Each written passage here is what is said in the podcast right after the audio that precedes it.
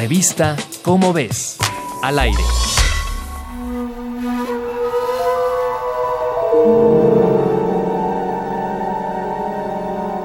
A principios de 2019, trabajadores que realizaban una excavación para construir un basurero en el municipio de Tultepec, Estado de México, se encontraron con un hallazgo sorprendente.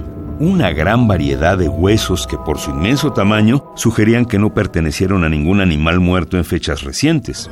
La evidencia más definitiva fueron los colmillos de más de 15 metros de largo. Después de 10 meses de trabajo, los arqueólogos involucrados desenterraron 824 huesos entre cráneos, mandíbulas, costillas y diversos fragmentos, los cuales pertenecieron a 14 mamuts. Además de revelarse que el tamaño de estos era menor al de los mamuts encontrados en Europa, donde se han recolectado unos 160 ejemplares, la excavación reveló algo sorprendente sobre los habitantes de la zona. Los mamuts habían sido capturados con trampas. Hasta este momento se pensaba que los cazadores emboscaban a los mamuts cuando estos quedaban atrapados en algún pantano. Solamente en Japón se habían encontrado trampas para mamuts.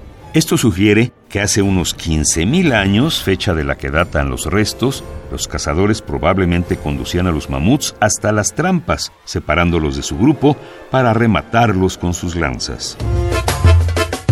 Si te interesa conocer más sobre los mamuts en México, consulta la revista Cómo ves, la publicación mensual de divulgación científica de la UNAM. Revista Cómo ves. Al aire.